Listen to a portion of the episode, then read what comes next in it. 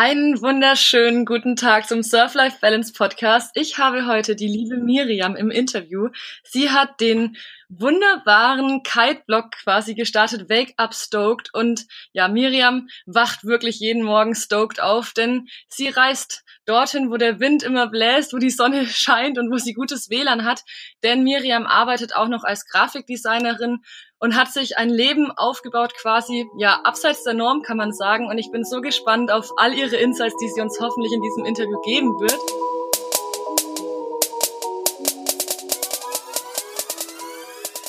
Hallo Miriam. Hi, danke, dass ich da sein darf. Natürlich, bei dem Thema musst du hier sein. Also ich habe gerade schon angesprochen, dein Blog heißt Wake Up Stoked. Jetzt müssen wir erstmal vielleicht den Begriff klären. Was bedeutet das eigentlich? Ja, genau. Also äh, so im deutschsprachigen Raum weiß immer nicht jeder, was es bedeutet. Stoked kommt eigentlich so aus dem Surfbereich oder aus dem Snowboarden, wenn man einfach so eine richtig coole Session hatte. Also wenn man einfach mega, mega happy ist und im Flow. Und ähm, als ich damals im Blog gestartet habe, das war auch so für mich der Startschuss äh, für das freiberufliche Dasein, äh, war das für mich so total wichtig oder eigentlich der Grund, warum ich das alles gestartet habe, dass ich ein Leben führe, wo ich morgens mit einem guten Gefühl aufwache und ähm, ja, wo ich mir denke, cool, das ist ein cooler Tag und äh, ja, ich freue mich drauf, weil es in vielen Phasen eher gegenteilig war. Genau, deswegen war das so mein Mantra oder mein Motto, Wake Up Stoke, dass ich einfach ein Leben führe mit meinen Regeln und äh, ja, wo ich morgens mit mit einem guten Gefühl aufwache, bevor der Tag überhaupt losgegangen ist, weil das für mich so ein Maßstab ist, ob ich so ein Leben im Einklang mit meinen Werten lebe oder eben nicht. Genau. Wie schön, schon perfekt erklärt und auf viele einzelne Aspekte eingegangen. Ähm, du hast jetzt gesagt, nach einer Snowboard-Session, aber du bist jetzt auch begeisterte Kitesurferin. Wie ist es denn dazu gekommen? Ähm, puh, ja, das ist eine längere Geschichte, aber im Grunde ähm, habe ich nach meinem Designstudium ähm, habe ich einen Urlaub gemacht mit meiner Family und wir sind damals in die Domrep gefahren und eigentlich aus dem Grund, weil ich unbedingt surfen wollte. Meine Mom wollte Kitesurfen und mein Bruder Windsurfen, Windsurfen genau. Und als wir dann angekommen sind mit drei Tagen Flugverspätung, lagen wir so den ersten Tag völlig fertig am Strand und äh, haben da die dominikanischen Kitesurfer durch die Luft fliegen sehen. Und genau, ich wusste damals überhaupt nicht, was das überhaupt ist. Ähm, und ich komme ja aus München, bin also eher in den Bergen. Und äh, genau, und irgendwie haben wir uns dann dazu entschlossen, einfach mal einen Kitesurf-Kurs zu machen. Und ich weiß noch, wo ich das erste Mal äh, Body Dragon war. Also am Anfang fand ich es ehrlich gesagt total langweilig, äh, so diesen Schirm zu fliegen. Das war irgendwie nicht so mein Ding. Aber als ich das allererste Mal dann Body Dragon war und diesen Power Stroke, also diesen Achter gemacht habe und durch die Luft geflogen bin, dachte ich mir, boah, geil. Ich will für den Rest meines Lebens nur noch das machen, auch wenn ich es jetzt nicht aufs Board schaffe. Genau, und irgendwie, ähm, ich habe davor auch irgendwie Surfen und Snowboarden probiert und alle möglichen Brettsportarten, aber beim Kitesurfen war das einfach für mich so die krasseste Kombination aus allem irgendwie. Also Adrenalin und irgendwie gleichzeitig total meditativ und ja, gleichzeitig musste immer, immer total im Moment sein und ja, ich hatte es noch nie so, dass mich ein Sport so krass gepackt hat wie das Kitesurfen. Genau, und deswegen habe ich dann im Endeffekt auch alles darauf ausgerichtet, nach einer gewissen Weile. Also, diese Geschichte erinnert mich so sehr an meine, obwohl ich ja nicht in der Dominikanischen Republik da noch nicht war, aber trotzdem allein dieses Gefühl, was eben Kitesurfen bei einem ausgerichtet hat. Also ich habe auch immer so viel Sport gemacht, aber Kitesurfen war dann wirklich, als ich das angefangen habe, ich gemerkt, boah krass, boah ey, der Sport, der hat dich ja richtig gepackt, das willst du ja nur noch machen. Und das fand ich auch sehr schön. Auf deinem Blog hast du auch geschrieben, ähm, dass Kitesurfen quasi, wenn, wenn du darüber erzählt hast oder darüber geredet hast, dass sich so deine ganze Stimmung oder deine Mimik oder quasi alles geändert hat und du gemerkt hast, dass sich das so richtig glücklich macht. Vielleicht kannst du ja dazu noch ein bisschen was zu erzählen, wie so dein Umfeld reagiert hatte, als du dann auf einmal so ganz stoked äh, zurückgekommen bist aus dem Urlaub und auf einmal ja von diesem Kitesurfen gesprochen hast. ähm, ja, also die meisten wussten irgendwie überhaupt nicht, was es ist und ich glaube, viele dachten sich auch so, ja, okay, ist jetzt so eine Phase Und äh, es war ja damals, ich bin ja aus dem Urlaub zurückgekehrt und wollte dann eigentlich mir einen festen Job holen als Grafikdesignerin. Und dann war es aber echt so, dass ich im Flieger saß aus der Domrep zurück und mir dachte, boah, das kann es jetzt nicht gewesen sein. Ich will jetzt noch mehr Kitesurfen und äh, ja, also irgendwie, ich brauche mehr davon und äh, habe dann für mich, äh, weil ich eigentlich so ein totaler Typ bin, der so schon eher so sicherheitszentriert ist und so, äh, eine krasse Entscheidung getroffen, dass ich einfach ähm, einen One-Way-Flug zurückbuche in die Dominikanische Republik und äh, da mal einfach bleibe. Ähm, genau, und irgendwie, ja, ich glaube, es war so die Kombination aus dem allen, deswegen irgendwie, ich glaube, meine Freunde dachten sich so ein bisschen, ich bin durchgedreht, aber ich bin schon immer gerne gereist, das hat dann auch gepasst. Aber genau, dann bin ich eben zurück in die Domrep und bin dann doch ein ganzes Jahr geblieben. Ja. und war Kitesurf-Lehrerin ja. dann dort. Okay, oh krass, das, das ist richtig mutig. Nach dem ersten Kurs und direkt umdrehen und yo, ich bin jetzt Kitesurf-Lehrerin. ja, ich wusste auch gar nicht, was mich dann so erwartet. Irgendwie, es war so, ich dachte mir, ach, ich fliege jetzt einfach mal so für drei Wochen und irgendwie, ich hatte echt so krasse Angst. Ich dachte, boah, wenn ich das jetzt mache, dann finde ich nie einen Job und jeder wird mich fragen, warum mein Lebenslauf eine Lücke hat und genau, und irgendwie das, ja, alles kam dann so zusammen und ich wollte auch gar nicht erst Kitesurfen unterrichten. Das hat sich dann so ergeben nach einer Weile. Und äh, ja, und dann war es irgendwie so cool und es waren noch so inspirierende Leute dort, dass es, glaube ich, so mein ganzes restliches Leben irgendwie beeinflusst hat, weil dort waren halt relativ viele Amis und so Kanadier und für die ist es völlig normal, einen anderen Lifestyle zu leben und jetzt nicht angestellt zu sein und ihr eigenes Business auszuprobieren. Und auch so meine Schüler waren alle total crazy. Also einer weiß ich noch, äh, das war so ein Ami, der hat bei seinen Freunden auf der Couch gepennt und hat, war gerade in Thailand und hat einen Schokoladenkurs gemacht, wie man aphrodisierende Schokolade macht und dachte sich, ja, ich mache jetzt mal ein Business drauf und dann draus und dann denkst du dir, okay, mein Leben ist eigentlich relativ normal so als Kitesurf-Lehrerin einfach in der Domrep, wenn andere irgendwie so crazy Sachen machen und bei ihren Freunden auf der Couch pennen, damit sie das Geld dafür zusammenkriegen. Genau. Aber boah, ich glaube, aber genau sowas ist eben wichtig, weil das ist ja auch das, warum Leuten oder warum man so gerne reist, weil man dabei halt so viel sieht. Also ich glaube auch meine Reisen oder meine Auslandssemester haben mich so geprägt, weil man auf einmal ja so viel anderes sieht, so viele andere Lebensentwürfe auch sieht, die so abseits dessen sind, was sich halt jeder in seinem Umfeld von einem vorstellt oder was so in seinem alten äh, Bild so war, also weil du das auch angesprochen hattest, so, oh Gott, ey, wenn ich da so eine Lücke im Lebenslauf habe und wie sieht das aus? Und auf einmal ist man unterwegs und merkt so, hey, warte mal, stopp, so schlimm ist das gar nicht. Und ähm, ich glaube, es ist dann auch sehr wichtig, diese pushenden Menschen um sich zu haben oder auch manchmal in so ein Umfeld zu gehen, wo eben viele Leute sind, die ja auch mal so ein bisschen crazy sind, weil es einer halt auch selber ein bisschen lockt und man ja dann auch drüber nachdenkt, auf neue Ideen kommt. Ähm, hast du dann dort auch mit dem Blog gestartet? Nee, das war damals, ähm, also war ich eben Kitesurf-Lehrerin, habe so ein bisschen gefreelanced für so eine ähm, Grafikdesignerin in München, wo ich davor ähm, mein Praktikum gemacht habe. Aber irgendwie war dann so, also das Leben war voll nett, aber es ist halt doch eine Insel. Und dann habe ich irgendwann so gemerkt, boah, das war jetzt total geil, aber irgendwie war es das auch nicht so ganz. Und irgendwie hatte ich auch so ein bisschen so das Schuldgefühl, so, boah, ich muss jetzt einen richtigen Job kriegen, muss mal erwachsen werden. Und ähm, genau, sonst finde ich irgendwie den Weg in die Gesellschaft nie wieder zurück.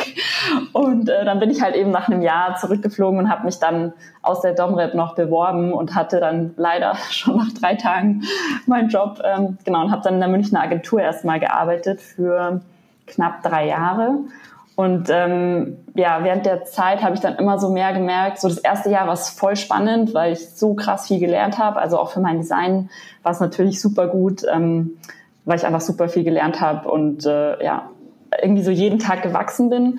Und dann habe ich aber so gemerkt, so nach einem Jahr ging es so langsam los, irgendwie so, oh, irgendwie ist es das jetzt auch nicht. Und irgendwie so ganz happy bin ich hier auch nicht. Und ich habe dann so gemerkt, so irgendwie die Kitesurf-Urlaube werden immer wichtiger und das Kitesurfen wird auch immer wichtiger so im Kontrast zu dem anderen Leben.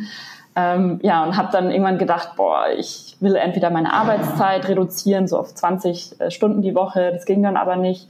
Und ähm, habe dann irgendwann gefragt nach einem Monat extra unbezahlten Urlaub. Den habe ich dann auch gekriegt. Also hatte ich dann irgendwie zweieinhalb Monate Urlaub im Jahr. Ja, und dann hat es irgendwie immer noch nicht gereicht.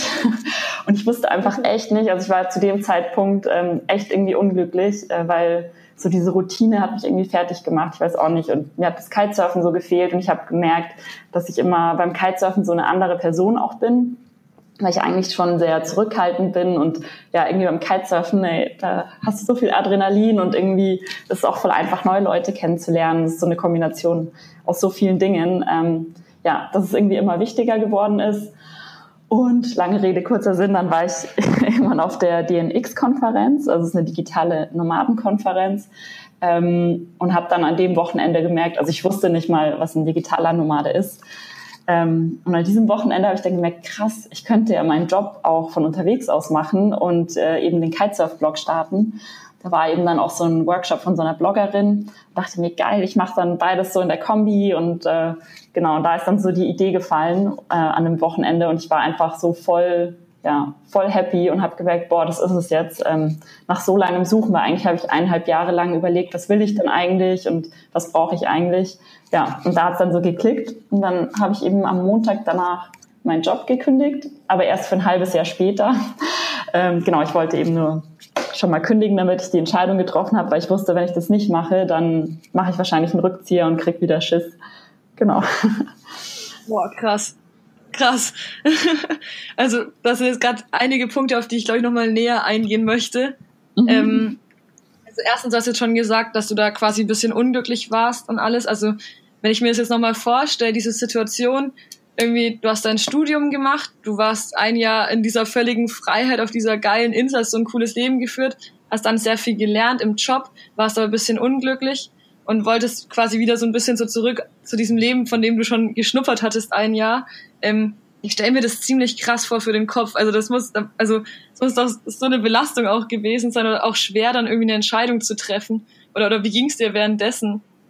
Ja, voll. Ich habe mich auch selber so krass unter Druck gesetzt, weil ich dann so gemerkt habe, boah, irgendwie, das ist es einfach nicht. Also es war echt so, ich weiß auch noch, das war so dieser eine Urlaub, wo ich in Brasilien war. Das war das erste Mal in Brasilien. Und ich war so voll, also ich war einfach so happy. Ich habe irgendwie gesünder gegessen. Ich war den ganzen Tag Kitesurfen. Ich war voll offen und äh, ja, feiern und weiß ich nicht was. Und dann kam ich zurück nach München. Äh, es war, glaube ich, kurz nach Neujahr, wollte am Wochenende weggehen, keiner wollte weggehen. Ähm, es war arschkalt. Ich saß irgendwie abends, das Einzige, wo ich mir dachte, boah geil, ich kann jetzt einfach heim und Netflix schauen und äh, mich vergraben. Ich war voll anti-social sozusagen und habe halt einfach gemerkt, boah, diese zwei Welten sind so krass unterschiedlich und irgendwie kriege ich das auch nicht hin. Also selbst die zweieinhalb Monate Urlaub im Jahr machen es eigentlich eher nur schlimmer, weil ich dann wieder weiß, wie schön es eigentlich sein kann. Ähm, genau, und wie dann so die Realität ist. Und ich auch so gemerkt habe, ähm, ja, ich will auch einfach mehr Freiheit haben, Sachen lernen zu können. Ich will mehr Freiheit haben, ähm, Kitesurfen zu können, wann ich will und arbeiten zu können, wann ich will. Ähm, genau, und irgendwie, ich habe mich voll reingestresst und dachte mir, boah, ich will jetzt endlich wissen. Ich bin jetzt weiß gar nicht, wie alt war ich denn da? 27, 28? Dachte mir, ich bin bald 30, ich muss doch jetzt irgendwie eine Entscheidung treffen. Und habe dann, ich hatte relativ viel Geld gespart. Ich glaube, ich hatte 12.000 Euro gespart und habe dann wild mein Geld ausgegeben. Also weil eigentlich dachte ich mir, ich mache eine Reise für ein Jahr und dann dachte ich mir irgendwie, dann reise ich für ein Jahr und dann muss ich wieder zurück in den Job. Das kann es ja auch nicht gewesen sein. Ähm, dann habe ich irgendwie wild alle möglichen Online-Seminare gebucht, bin irgendwie zu echt allem Möglichen gegangen, weil ich einfach so verzweifelt auf der Suche war.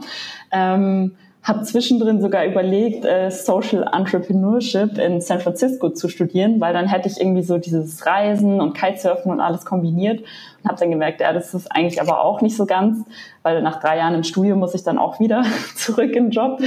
Ähm, genau, und dann irgendwann eben, also ich glaube, es war aber auch, weil diese Suche davor so ähm, krass war, mit diesem Studium habe ich mich dann auch total reingestresst, weil ich mir dachte, boah, ich muss jetzt eine Entscheidung treffen und habe dann tatsächlich ein Coaching gemacht, ähm, das glaube ich nur zwei Stunden ging. Und da habe ich aber eigentlich gemerkt, boah, ich muss mich jetzt gar nicht stressen, weil ob ich die Entscheidung jetzt oder in einem Jahr treffe, ist egal und irgendwie wird sich schon zeigen, ähm, wenn mein Bauch ja schreit, äh, genau, dann wird sich das schon ergeben. Aber irgendwie war das total das wichtige Learning für mich, mich jetzt nicht so zu stressen, wenn ich jetzt noch nicht den Weg sehe, sondern einfach mal sich weiter umzugucken, weil ich glaube, wenn man dann so offen ist, dann findet man auch eher Sachen und ähm, ja, vielleicht findet man die nicht am nächsten Tag oder in den nächsten sechs Monaten, aber irgendwann wird es dann wohl kommen, genau, wenn man einfach mal offen ist und sich umschaut und umhört. Genau, und dann hat es ja auch irgendwann geklickt. Ja, auf jeden Fall. Also ich glaube, da an dem Punkt ist auch nochmal wichtig, was wir ja vorhin quasi schon mal an, äh, angesprochen hatten, ist auch wieder dieses Umfeld und krass, du bist jetzt schon der zweite Gast, der gesagt hat, dass eigentlich die DNX so die Änderung gebracht hat. Ähm, und das hat der Jan von Lebegeil im letzten Podcast auch gesagt. Also ähm, es ist halt wirklich, also die DNX, ich war da sogar auch schon, ich kenne das schon ganz lange. Ähm, es bringt einen halt einfach zum Nachdenken, weil ich glaube, vorher, wenn man so in seinem Studium in seiner eingeengten Sicht quasi ist, dann dann denkt man gar nicht so, hä, digitales Nomadentum, hä, was so? Und mhm. dort merkst du dann, okay, krass, es gibt echt einige Leute, die so leben und die sich das so aufbauen und dann kommt man halt so richtig in so eine in so Stimmung und will das auch probieren. ja, voll. Und ich glaube, für den einen kann es die DNX sein, für den anderen kann es irgendein anderes Seminar sein, aber es ist mega wichtig. Ich meine, es gibt ja auch in voll vielen großen Städten einfach Meetups, wo man Leute trifft. Also auch die digitalen Nomaden, das sind total gemischte Leute. Also was ich halt da so cool finde, ist, dass es so eine offene Community ist. Also jeder lebt einfach seine Freiheit anders. Der eine macht es, weil er mehr Zeit mit seinen Kindern haben will und äh, ein verlängertes Wochenende immer haben will und der andere macht es, weil er um die Welt reisen will. Ähm, genau, und da gibt es einfach so viele Facetten und man muss einfach gucken, was für einen selbst so das Richtige ist. Ja, da hast du auf jeden Fall recht. Ich, ich weiß auch noch, wie ich irgendwie, ja, letztes Jahr oder vorletztes Jahr, ich ähm, irgendwie auch nach Meetups gesucht hatte und dann irgendwie in Nürnberg zu, äh, was war das, zu WooCommerce Meetups gegangen bin oder so zu WordPress Meetups. Und ich weiß noch genau, wie ich da saß und die Leute noch so gefragt habe, so oh Gott, ich, ich würde so gerne einen Online-Shop machen. Und wir wissen noch nicht, wie es geht. Und dann war ein Mensch, der hat so einen Vortrag darüber gemacht und hat mir danach sein Buch geschenkt, ähm, wo dann drin stand irgendwie so quasi, ähm, ja, wie man einen WooCommerce Shop aufsetzt und ich das danach da gleich so durchgeschmökert und wo ich mir auch denke, krass, das war halt schon auf jeden Fall eine Hilfe, dass ich da einfach hingegangen bin, mich mit den Leuten ausgetauscht habe, weil ja, jetzt habe ich quasi so einen Online-Shop und jetzt weiß ich, wie man sowas einrichtet. Also auf jeden Fall, ja, Coachings machen, zu Meetups gehen und sich halt einfach informieren. Welches Coaching hattest du denn da gemacht? Bei wem? Kannst du das sagen? Boah, ich weiß nicht mal mehr, wie die heißt. Also es war eine in München, die mir von, von einer Freundin empfohlen wurde. Ähm, also es war einfach, die hat generell so Business Coachings gemacht. Und äh, genau, ich, ich glaube, es war so systemisches Coaching, wenn ich, wenn ich mich mhm. richtig erinnere. Und du kommst einfach mit deiner Frage dorthin und es ist jetzt nicht irgendwie so ein vorgefertigtes Programm, sondern eigentlich hilft sie dir nur, ähm, all deine Blickwinkel zu sehen und alle Optionen zu sehen. Und genau, das hat mich dann so total runtergebracht. Aber ich kann gern noch mal gucken, ob ich ihren Namen finde, wenn du das irgendwo in die Show Notes packen willst. Okay, cool. Ähm, gut, das heißt, jetzt, oh Gott, es gibt so viele Themen, auf die wir eingehen müssen. Ähm, du bist jetzt, also wir sind jetzt in der Situation, du warst nach der DNX und du hast gesagt, okay, ich muss jetzt irgendwie was ändern, ich möchte versuchen, mehr reisen zu können, mehr Kitesurfen zu können und ich muss es aber irgendwie mit der Arbeit verbinden. Ähm, wie ging es dann quasi weiter? Also wie hast du das hinbekommen? Mm, also eigentlich bei der DNX waren wir dann schon klar, so die einfachste Lösung ist, dass ich freiberufliche Grafikdesignerin werde, damit ich einfach ähm, erstmal ein Einkommen habe ähm, und es mit dem Blog mache. Das Ding war aber damals, also ich wollte eigentlich nie freiberufliche Grafikdesignerin werden. Ich wollte nie freiberuflich sein. Aber als ich dann so diesen Hintergrund hatte, boah geil, ich könnte dieses Leben führen, wenn ich freiberuflich bin, dann war es irgendwie für mich klar, okay, es muss jetzt irgendwie funktionieren. Ähm, und auch mit dem Blog, hey, ich wusste nicht mal, ich wusste nicht, was Instagram ist, ich wusste nicht mal, was WordPress ist, wie ich einen Blog starte. Ich habe, glaube ich, echt irgendwie eine Woche gebraucht, bis ich dieses scheiß Menü von meinem Blog gemacht habe. Äh, sorry, wenn ich jetzt äh, hier schimpfe, aber genau, es war halt echt so, ich war ein totaler äh, Spasti, was so Online-Sachen angeht und auch so, äh, es war eigentlich total lustig. Ähm, aber dadurch, dass ich halt auf der DNX war und ähm, was zum Beispiel auch voll wichtig ist, sind so Facebook-Gruppen, wo du dich einfach austauschen kannst und fragen kannst. Ähm, da hatte ich dann auf einmal so eine völlig neue Community, wo ich einfach Fragen stellen kann und mir Leute tatsächlich eine Antwort dazu geben können. Und ähm, genau, also als ich die Entscheidung getroffen habe, war schon klar, was ich machen will. Ähm, und dann habe ich eigentlich so während diesem halben Jahr, während ich noch angestellt war, immer versucht, abends oder am Wochenende mich einfach weiterzubilden. Ähm, habe mir auch so einen Blogkurs gekauft. Ich glaube, das hieß das Blogcamp ähm, von der Conny Bisalski, aber ich glaube, da gibt es mittlerweile auch schon ganz viele andere Sachen. Ja, und habe dann versucht, mir das irgendwie beizubringen. Ähm, genau, eigentlich immer abends und am Wochenende. Und bei Fragen habe ich einfach immer in die Community reingeschrieben. Und ähm, ja, habe dann dieses halbe Jahr so überbrückt. Ähm, und habe dann nebenbei auch ähm, entschlossen, dass ich für das freiberufliche Grafikdesign sozusagen den Gründungszuschuss ähm, beantragen will, was ja bei uns in Deutschland echt cool ist, ähm, dass du diesen Gründungszuschuss hast für ein halbes Jahr, weil du dann weißt, hey, ich kann ein halbes Jahr Vollgas geben und ähm, habe einfach so ein bisschen Startkapital oder dieses Geld monatlich im Rücken. Genau, und dann bin ich eigentlich losgestartet. Ähm, ich glaube, es war im November 2015 und hatte aber den Blog auch noch nicht, weil das echt alles so langsam war äh, oder so langsam vorwärts ging. Ich hatte auch 0,0 Kohle, um jetzt irgendwie einen Groß dafür zu zahlen, mir eine Website zu machen. Mm, und bin dann damals, glaube ich, nach Brasilien und ich weiß noch, dass ich dann äh, ich habe eben mit Markus und Feli, das sind die zwei Gründer von der DNX, habe ich zusammen gewohnt. Und die haben dann gesagt, hey, jetzt starte doch deinen Blog am 1.1.2016. Und ich so, scheiße, okay, ja, hm, okay, ich starte ihn. Dann habe ich es auf Facebook gepostet, damit ich einfach keinen Rückzieher mehr machen kann. Ähm, und genau, dann musste ich es irgendwie hinkriegen. Ich habe geflucht, aber es hat echt geklappt dann am Ende. Es ist echt immer gut, wenn man sich eine Deadline setzt und tatsächlich dann auch irgendwie irgendwo postet oder all seinen Freunden davon erzählt, dass man es dann wirklich macht und es keinen Weg raus mehr gibt. Mm, ja, und die ersten, ja, die ersten Wochen habe ich dann eigentlich nur an einem Blog gearbeitet und eigentlich das Grafikdesign war mir ziemlich egal am Anfang, äh, weil halt der Blog so meine Vision war. Und genau, als dann der Gründungszuschuss dem Ende zuging, muss ich dann eben mit dem Grafikdesign gucken, wie ich das auf die Reihe kriege und bin dann auch erstmal wieder zurück nach Deutschland gegangen, weil ich da einfach viel einfacher für Agenturen freelancen konnte und genau. Wie hast du da dann immer die Agenturen gefunden? Also bist du einfach hin und hast gesagt, hey, ich mache Grafiken oder wie, wie bist du da an die Agenturen gekommen? Das waren hauptsächlich ähm, also die, die eine, das eine ist ein Büro von einer Freundin von mir, mit der ich studiert habe. Also für die habe ich viel gemacht. Und dann nach einer Weile auch für meine alte Agentur, wo ich eben gearbeitet, also wo ich davor festangestellt gearbeitet habe. Ähm, es gibt aber für Designer ähm, das Auge.de, so eine Plattform, wo man einfach nur, ich glaube, man kann da echt nicht viel machen, aber dadurch habe ich voll viele Anfragen bekommen. Und äh, genau, eigentlich, es kam alles immer so irgendwie kam es dazu, so über Empfehlungen. Und wenn ich eben für meine alte Agentur gefreelanced habe, dann war es meistens auch so ein Monat am Stück. Ähm, genau, das heißt, da kam dann gut Geld rein und dann bin ich sofort wieder abgehauen. ich glaube, daran ist ganz cool, also auch für die Leute, die das hören, ähm, man hört auf jeden Fall, wie viel Arbeit es mit einem Blog ist und äh, ich kann selber ein Lied davon singen, wie viel Arbeit es mit diesen ganzen Webseiten ist, vor allem, weil man ja alles neu lernen muss und boah, wie lange ich, also wie ewig ich einfach teilweise brauche, Dinge dann dahin zu bekommen, weil es halt einfach, ja, man braucht halt einfach länger. Ähm, hm. Das ist äh, auf jeden Fall krass. Also es ist einerseits diese Blogarbeit und andererseits, glaube ich, ist es aber auch eben immer gut, so einen handfesten Skill noch zu haben. Also ähm, jetzt du kannst dieses Grafikdesign, das ist natürlich mega cool, weil das ist wirklich was, was man von überall aus machen kann.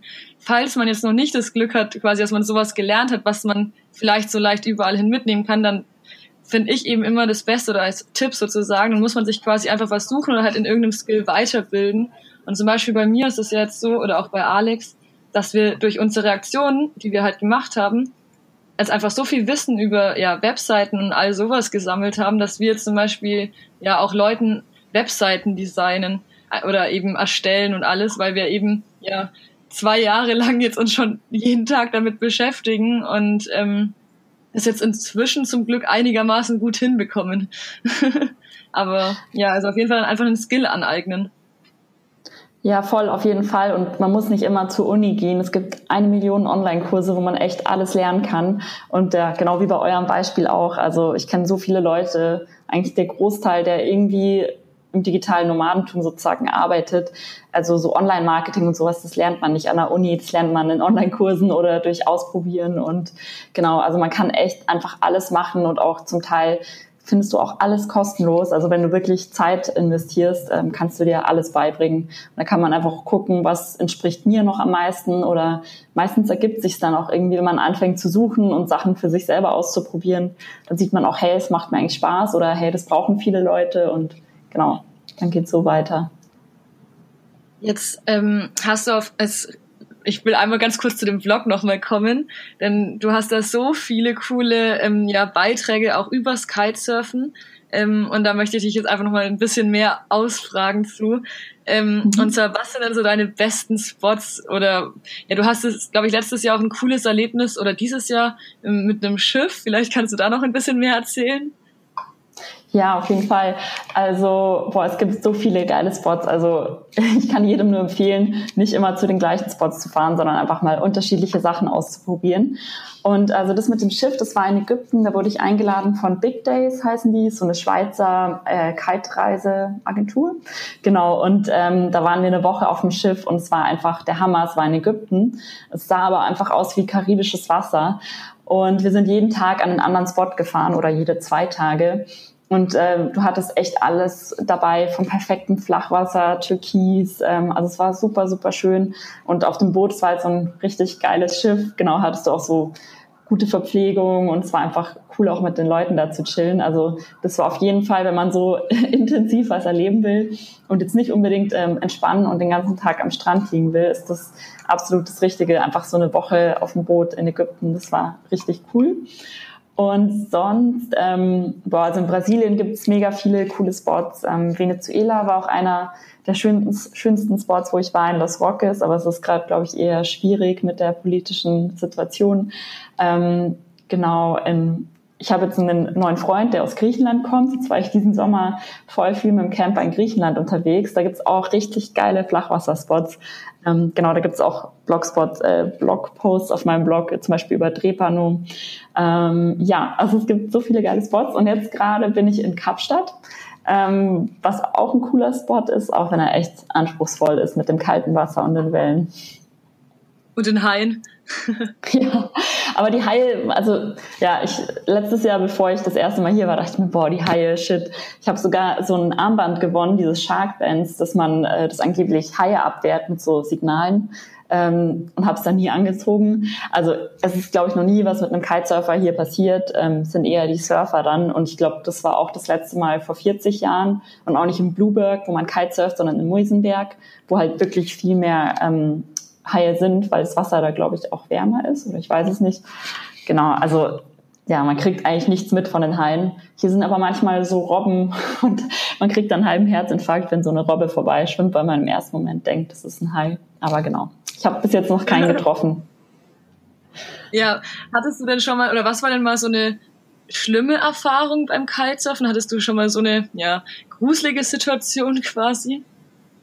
Boah, ja, viele am Anfang, als ich es gelernt habe. Ähm, ich habe ja nämlich, als ich Kitesurfen gelernt habe, in den ersten drei Wochen, bin ich am Anfang ähm, bin ich zu viel äh, Downwind raus, also ja Downwind rausgekommen und habe nicht gesehen, dass das so ein Riff ist, also so ein flacher Stein und bin dann auf diesem Riff hingefallen und habe natürlich vor Schreck voll Kanne die Bar angezogen. Dann hat es mich natürlich hochkatapultiert und so meinen Fußknöchel übers Riff gezogen und hatte da so eine fette Wunde. Also es war so die erste Erfahrung. Genau, und dann hatte ich halt echt auch Erfahrungen, wo ich mir einfach jetzt kurz von Freunden, kurz vom Sonnenuntergang äh, ein Kite geliehen habe und mir dachte, ach, den probiere ich jetzt kurz aus. Habe aber auch nicht das äh, Safety System gecheckt. Das war ein anderes als bei mir. Ähm, sollte man immer vorher checken, wenn man andere Kites hat und bin dann rausgefahren und habe eine Wende gemacht und irgendwie hat es dann von selber released. Ich weiß auch nicht warum. Genau, und dann konnte ich dieses Ding nicht mehr zusammenbauen. Es waren überall äh, Leinen, die Sonne ist untergegangen. Ich wusste auch nicht wirklich, wie man Self-Rescue macht. Also leider bringen das einem manche Kiteschulen nicht bei. Deswegen sollte man echt, wenn man den Kurs macht, ähm, auch danach fragen, ob man Self-Rescue lernen kann oder sich irgendwelche YouTube-Videos anschauen. Genau, und dann bin ich da so getrieben. Der Wind hat auf Offshore gedreht und ich dachte mir, scheiße, okay.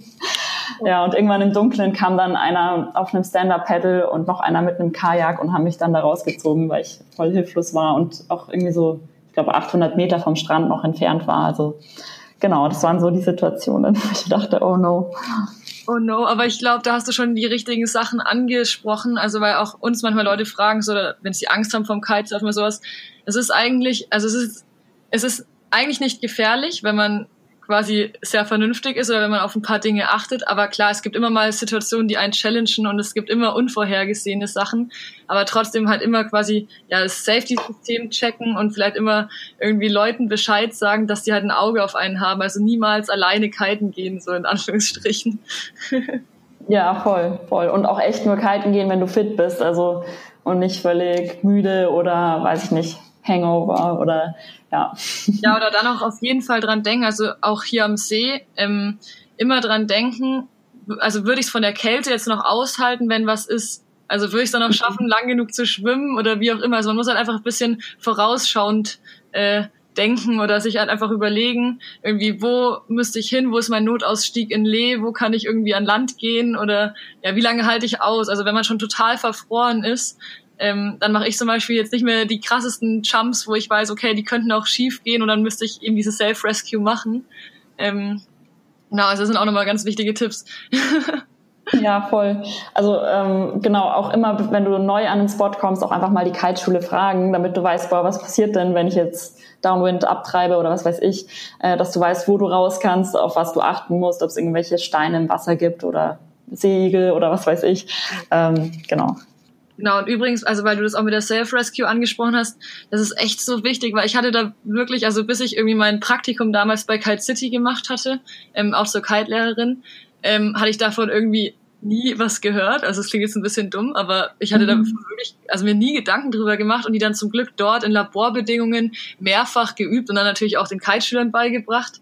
Ähm, und das war so wichtig, weil ich war danach auf Bali ein halbes Jahr ähm, zum Studieren und ähm, habe sie auf jeden Fall gebraucht und das war dann halt ja richtig hohe Wellen, weil ich war ja dort, wo die Wellenreiter waren und oh. da hat ich Schirm gedroppt und ich hatte natürlich auch voll das falsche Material. Es war halt alles noch am Anfang irgendwie. Ich hatte einen Fünfliner-Kite und wie auch immer. Ähm, hat sich so verdreht, die fünfte Line hat sich so mein Kite gedreht, dass ich dann da im Wasser hing und ähm, mir dachte, oh Gott, ey, zum Glück habe ich diese Self-Rescue einmal schon mal so geübt, weil ja in dann starken Bedingungen mit viel Wind und Welle ist es auf jeden Fall nochmal was anderes. Aber ich bin am Ende sicher mit meinem Kite und meinem Board, ich habe nichts verloren, wieder am Strand angekommen und habe dann erst im Nachhinein gemerkt, so, puh, das war schon ein bisschen gruselig. Oh, krass. Ja, das glaube ich. Aber deswegen finde ich, also ich finde zum Beispiel, dass Kitesurfen auf jeden Fall challenging ist, also auch für ein Mädchen. Ähm, mhm. Man muss sich ein bisschen durchbeißen. Es ist nicht immer dieses karibische, es ist so warm und geil und ich fahre im Bikini. Also, also man ist auch oft mal ja auch in kälteren Bedingungen oder in härteren Bedingungen, wo ich mich dann schon oft so fühle, so wow, ich habe jetzt schon ganz schön Mut, dass ich das jetzt hier so mache.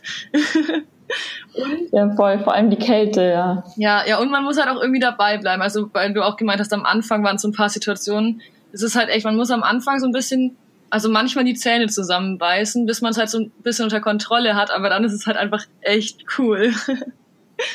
Ja, auf jeden Fall. Also man darf sich da auch nicht so schnell entmutigen lassen, weil mein Bruder hat es natürlich irgendwie war am dritten Tag auf dem Brett und ich äh, habe dann, glaube ich, fast noch eine Woche Supervision genommen, also dass einer wirklich auf mich aufgepasst hat und war halt voll der krasse Schisser. Aber ich habe das einfach gebraucht, dass wirklich nochmal, dass ich weiß, da schaut jemand auf mich. Deswegen auch lieber ein paar Unterrichtsstunden mehr nehmen, bevor man irgendwie aufs Wasser geht, wenn man nicht weiß, was man genau macht oder wenn man sich unsicher fühlt oder ja.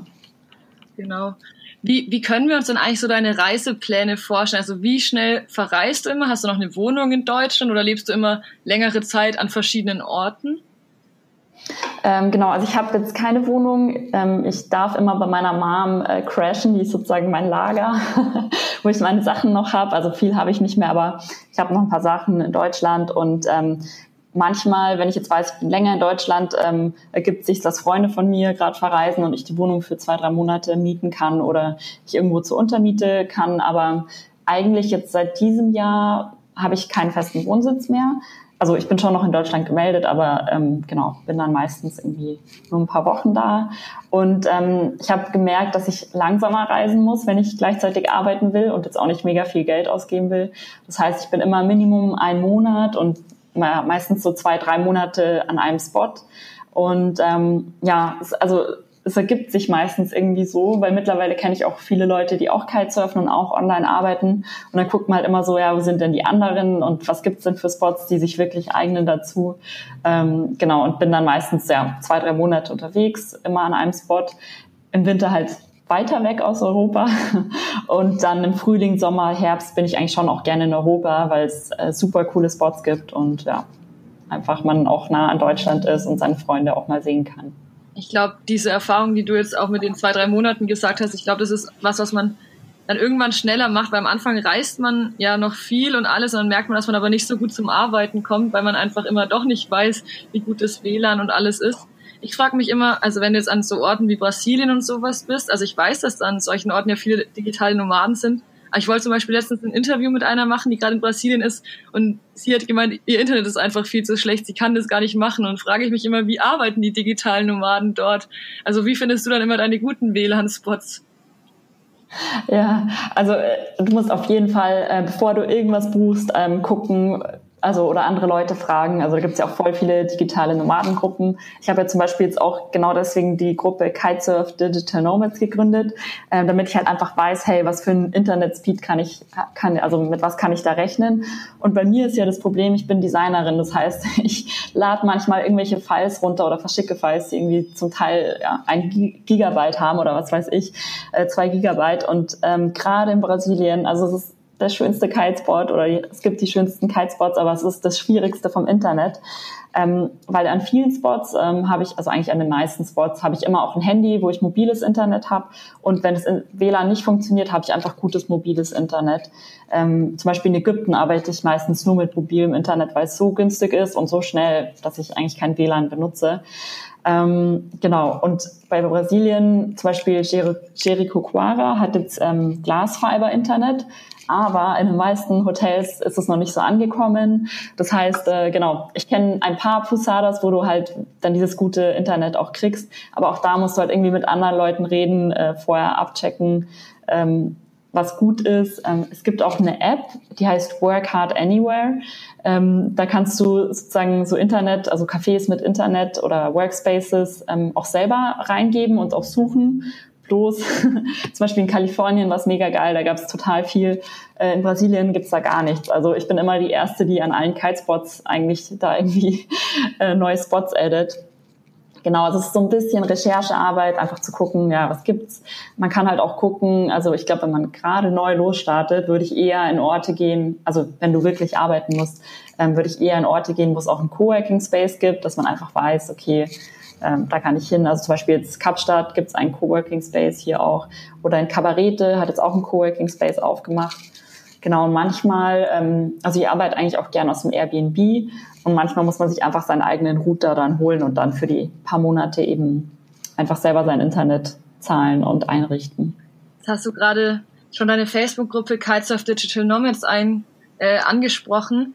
Ähm, ich finde, es ist die perfekte Überleitung, ähm, um mhm. auf Kitecamps äh, zu sprechen zu kommen. Denn ja, vielleicht klingt das jetzt ja alles schon total schön und interessant für Leute, die das jetzt gerade anhören und sie denken sich, oh, ich will auch mal sowas ausprobieren und möchte mal diese Luft schnuppern quasi. Und ich brauche auch noch Leute, weil allein traue ich es mich nicht. Ähm, du hast da eine ganz coole Idee. Magst du davon mal erzählen? Ja, voll gerne. Ähm, also der Plan ist, weil ich einfach so gemerkt habe, ähm, mich schreiben einfach voll viele Leute an, nicht mal unbedingt wegen dem Kitesurfen, sondern weil sie eigentlich auch so ein bisschen mehr diesen Lifestyle leben möchten und aber nicht genau wissen, was für sie das Richtige ist. Ähm, deswegen würde ich, äh, will ich total gerne so Kitesurf-Camps machen, zusammen mit meinem Bruder, ähm, wo du zum einen dein Kite, deine Kitesurf-Tricks verbesserst und wir wollen dann Video-Coachings machen und Videoanalyse.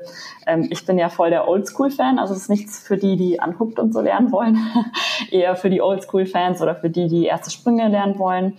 Oder auch einfach, wenn du unsicher bist, ob du irgendwie selber Upwind fahren kannst oder nicht alleine an Spot fahren willst. Und zum anderen wollen wir eben so eine Kombi machen mit Yoga und ähm, coole Workshops, also mit Workshops, wie ich meine Vision finde, was für ein Leben will ich eigentlich leben, wie könnte ich zum Beispiel arbeiten.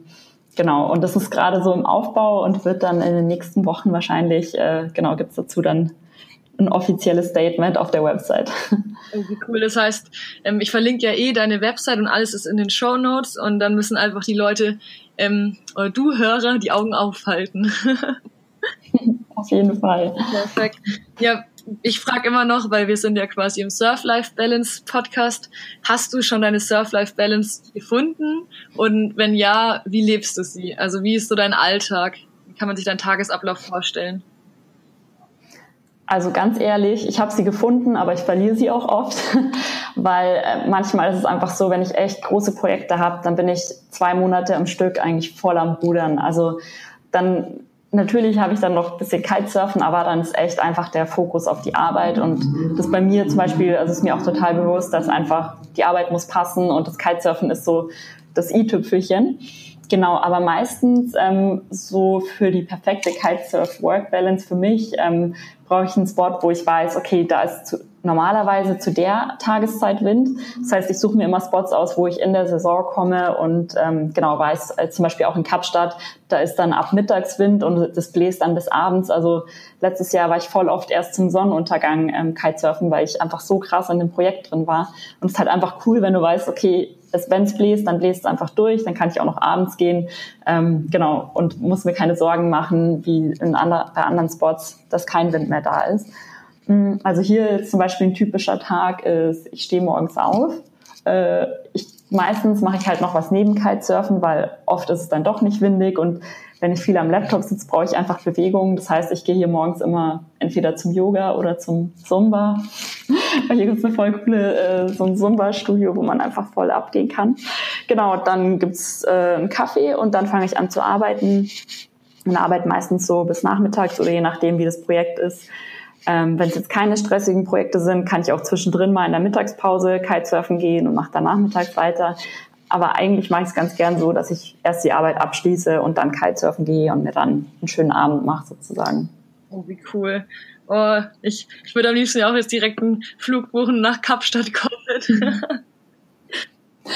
cool. Ja, aber es ist, also, es klingt immer so schön, aber es ist natürlich so, also wenn man tatsächlich nur Kitesurfen und reisen will, dann ist der Lifestyle nicht das Richtige. Dann würde ich mir einfach mal ein Jahr frei nehmen und tatsächlich um die Welt reisen, weil es ist schon was anderes. Also deswegen gehe ich auch immer länger an einen Ort, weil du bist jetzt nicht so, dass du hier ankommst, sondern den ganzen Tag irgendwelche Touristenaktivitäten machst und dahin gehst und dort den Berg rauf wanderst und den ganzen Tag Kitesurfst, sondern der Fokus ist wirklich auf Arbeit und genau, alles andere ist so on top. Ja, ja, ich weiß genau, was du meinst. Also es ist auf jeden Fall auch das, also haben wir auch vorher kurz drüber gesprochen, was wir vermitteln wollen. Es ist eben, also man kann sich für verschiedene Arten von ja, für verschiedene Lifestyles quasi entscheiden. Du hast dich dazu entschieden, quasi zu reisen, halt an schöneren Orten zu sein, aber es ist natürlich trotzdem noch Arbeit. Also es ist natürlich trotzdem so, dass man äh, ja sein Zeug machen muss und wahrscheinlich sogar länger und mehr als äh, oder mit Sicherheit länger und mehr als wenn man angestellt ist aber man mhm. hat dann mhm. eben auch die Freiheit, an so einem schönen Ort zu sein und dann das auch dort zu genießen. Und es ist ja auch immer wieder dann spannend und eben kein, also nicht ja langweilig, wenn man jetzt ein ganzes Jahr immer nur denselben Ort hat quasi.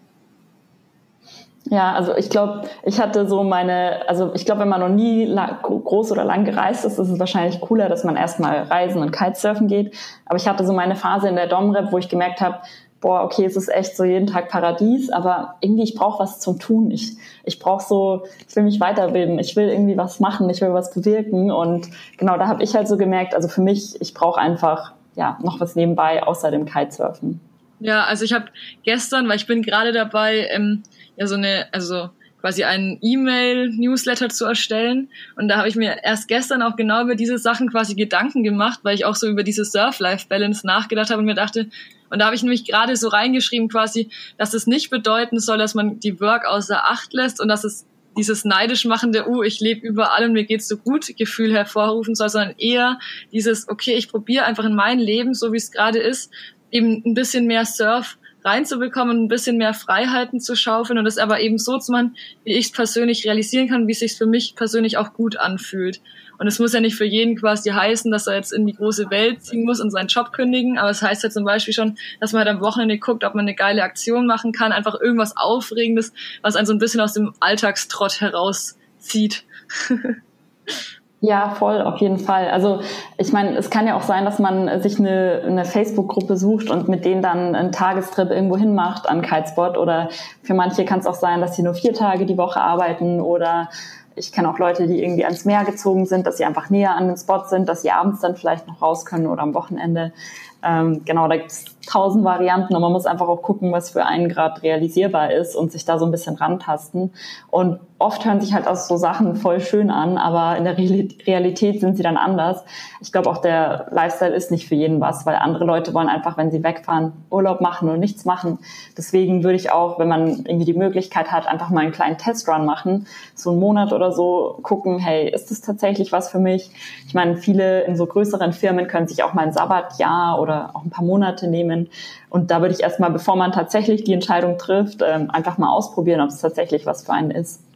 Ja, das fand ich auch total interessant. Ich habe mit meiner ähm, besten Freundin letztens lange geskypt oder halt geredet, ähm, weil sie ist nämlich gerade in Asien unterwegs und hat auch ähm, einen Menschen zum Beispiel kennengelernt, der einfach gerade ein Sabbatjahr macht. Der ist eigentlich Lehrer und ähm, reist jetzt ein Jahr, macht halt so eine Weltreise.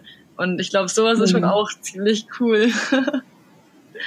ja, voll, auf jeden Fall. Aber klar, ich meine, was ich einfach so cool finde, ist dieses, ähm, oder weshalb wir auch die Surflife Bands gegründet haben, ähm, war einfach so zu merken, boah krass, Kitesurfen oder eben das Surfen verändert einfach so viel in einem und also bei mir hat mein komplettes Denken verändert, also auch mein komplett, meine kompletten Ideen von der Zukunft, weil ich in der Schulzeit auf jeden Fall ganz andere Vorstellungen hatte. Da habe ich mich dann irgendwie schon in irgendeinem großen Konzern gesehen, wie ich da so jeden Tag halt so Vollrast so arbeite und dahin gehe. Und jetzt auf einmal merke ich halt, dass ich ganz andere Dinge brauche, damit ich halt glücklich bin. Und mir versucht die jetzt quasi nach und nach aufzubauen. Also man muss halt einfach immer so für sich finden, ja, welchen Weg man da einschlagen will. Aber ich glaube, Kalten ist auf jeden Fall schon mal ein guter Anfang. Ja, auf jeden Fall. Und ich glaube, was voll wichtig ist oder bei mir voll wichtig war, dass man sich selber auch mal so erlaubt, einfach mal außerhalb der Box zu denken, weil man denkt sich so, nee, ich darf das jetzt nicht, ich muss jetzt weitermachen und ich muss jetzt hier ja, einfach angestellt bleiben und das, das geht doch nicht, dass ich das jetzt mache und sich einfach mal den, den Kopf freischaufeln und tatsächlich mal auch wahrscheinlich im Urlaub, weil ich merke immer, wenn ich eine Woche Urlaub habe, ist immer schwierig und so wenn ich zwei Wochen oder drei Wochen Urlaub habe, dann kommt man auch auf ganz andere Gedanken und trifft andere Leute, sieht andere Dinge und dass man sich einfach selber auch mal den Freiraum gibt, ähm, einfach mal zu träumen, zu denken, zu überlegen, mit Leuten zu reden, was denn was für einen wäre. Wie, wie machst du es immer mit Freunden quasi? Also kennst du jetzt inzwischen schon so viele digitale Nomaden, dass überall, wo du jetzt hinkommst, du immer sofort schon so eine Base hast oder so einen Anlaufpunkt? Oder ist es dann nicht auch manchmal schwierig? Also ich stelle es mir jetzt schon schwierig vor, manchmal sich immer so ein neues Umfeld wieder aufzubauen. Ja, auf jeden Fall. Also ich ähm, habe noch ein paar gute Freunde in München und die liebe ich auch über alles. Ähm, mit denen werde ich auch immer befreundet sein, weil ich die einfach so lange kenne. Ähm, aber ich habe mittlerweile schon so ein, wie so eine Art Netzwerk, ähm, die, ja, das Coole am Kitesurfen ist einfach, dass es immer zu bestimmten Zeiten windig ist an bestimmten Orten. Also Brasilien, Kapstadt und auch zum Beispiel Tarifa sind echt so Hotspots. Ähm, und dann manchmal ist es auch so, dass ich dann einfach mit unterschiedlichen Leuten schreibe, schau, wer ist gerade wo und dann auch entscheide, ach cool, der ist da, ja gut, dann fahre ich jetzt dahin. Ähm, also man hat schon wie so ein Netzwerk, aber es sind jetzt nicht die krassesten engen Freunde natürlich. Ähm, ich bin so ein Typ, ich bin auch gerne mal alleine und mich stört's auch nicht. Äh, genau, also ich bin jetzt nicht so, dass ich jeden Tag irgendwie was machen muss. Aber ähm, was mir zum Beispiel voll geholfen hat, ist, dass mein Bruder voll oft dabei war, immer wieder auf Trips. Oder ja, jetzt habe ich einen Freund, der auch digitaler Nomade ist und Kitesurft, was natürlich mega cool ist, weil dann reist man zusammen und äh, hat jemanden dabei. Und davor war ich halt alleine unterwegs, aber es ging auch. Also ja, man findet dann schon so seinen Weg und findet dann auch was, was man braucht. Und ich merke dann auch immer wieder, okay, jetzt ist mal wieder Zeit, nach Deutschland zurückzugehen und so ein bisschen aufzutanken und seine Freunde wiederzusehen. Ja, das ist, das ist, finde ich, auf jeden Fall wichtig, weil die Erfahrung habe ich nämlich auch gemacht. Also ähm, immer wenn ich unterwegs bin, dann man lernt natürlich immer Freunde, also Leute kennen, mit denen man sich super gut versteht, aber es kann natürlich nicht diese langfristigen, krassen Beziehungen irgendwie ersetzen, die man sich mit Freunden in der Heimat aufgebaut hat. Also bei mir ist es zumindest so. Ich habe halt einfach meine ganzen Freunde, teilweise, Freunde teilweise seit der ersten Klasse.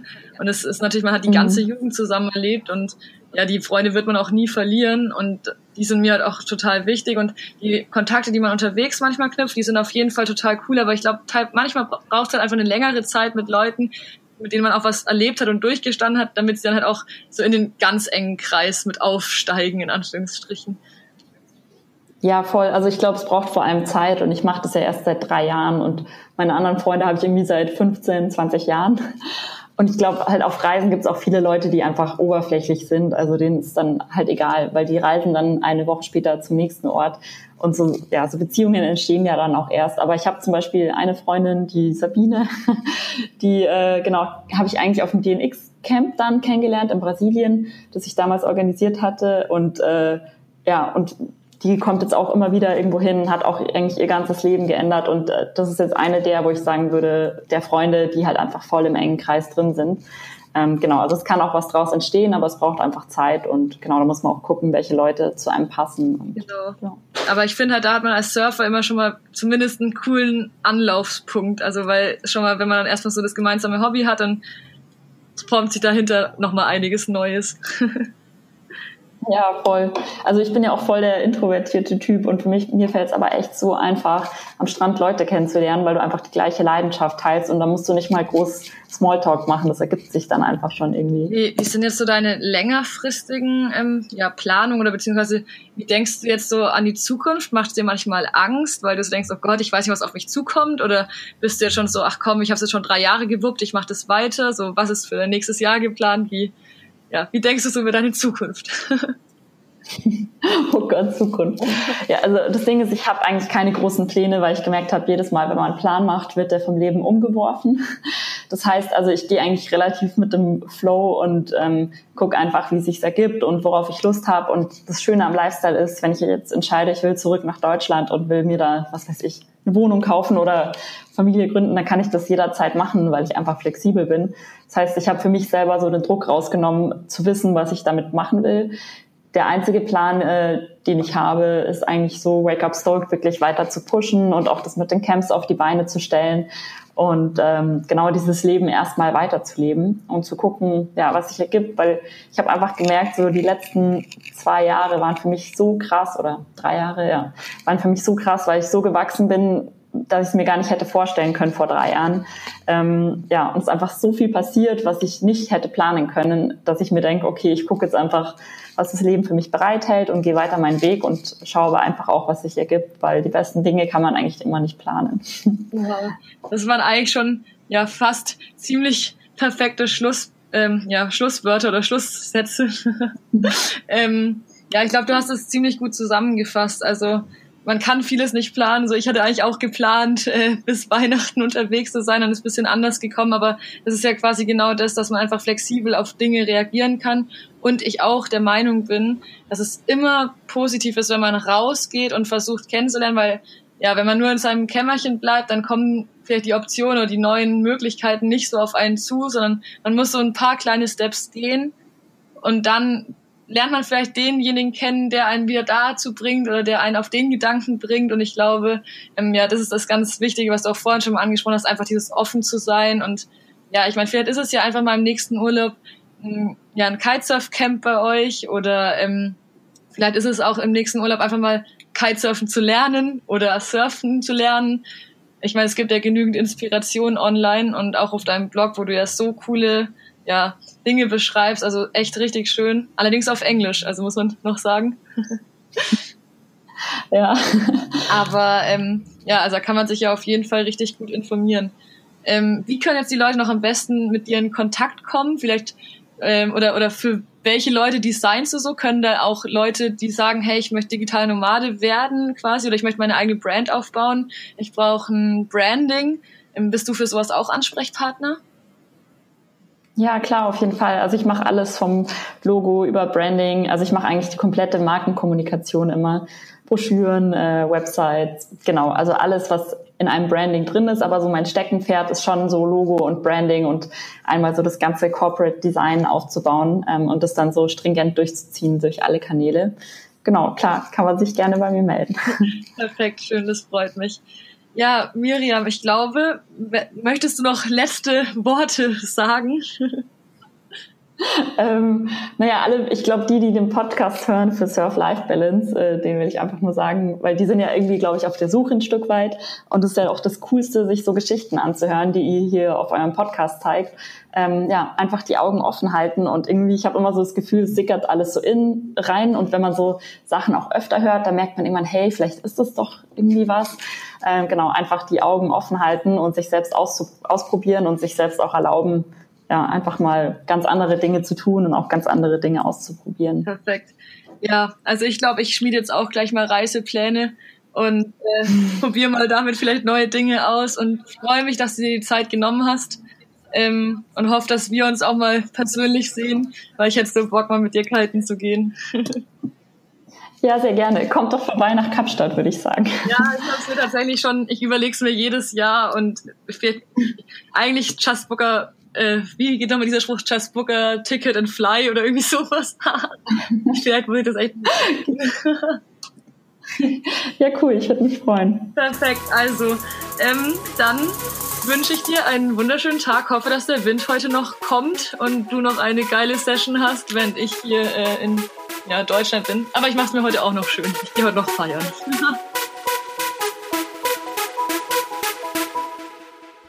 Ja, das war sie schon, unsere letzte Folge in diesem Jahr 2018. Heute Abend ist Silvester und wir hoffen natürlich, dass ihr alle richtig schön und ordentlich reinfeiert und euch freut aufs neue Jahr. Und ja, vielleicht habt ihr euch auch schon ein paar Vorsätze ähm, aufgeschrieben und notiert und ja, setzt sie auch nächstes Jahr um. Wenn ihr Bock habt, Kiten zu lernen, dann schaut euch mal auf unseren Seiten um, schaut euch bei der Miriam um, guckt, ob ihr Camps macht. Es gibt so viele Möglichkeiten. Wenn ihr einfach nur surfen gehen wollt, schreibt uns eben. Und ja, wenn ihr, wir hoffen, wir konnten euch jetzt einfach damit noch ein bisschen inspirieren und allgemein dieses ganze Jahr ähm, mit unseren Geschichten, die wir immer mal wieder hier online gestellt haben, einfach ein bisschen, ja, die Autofahrt oder wann ihr uns gehört habt, versüßen und verschönern. Und außerdem möchten wir uns bedanken. Es war wirklich ein cooles Jahr. Wir haben sehr, sehr viel gelernt, hatten viel Kontakt zu euch, ähm, hatten viele tolle Leute, die jetzt hoffentlich in unseren Ponchos glücklich durch die Gegend rennen. Und wir überlegen uns jetzt auch noch ganz genau, wie wir im nächsten Jahr weitergehen wollen und was wir uns noch so überlegen an coolen Produkten oder ja, Dingen, von denen ihr vielleicht dann auch profitieren könnt. Und ja, ich freue mich, wenn wir uns im neuen Jahr hören. Dann werden wir auch wieder weitere Folgen aufnehmen und ja, bleibt bei uns, schreibt uns weiterhin und ja, eine schöne Silvesternacht wünsche ich.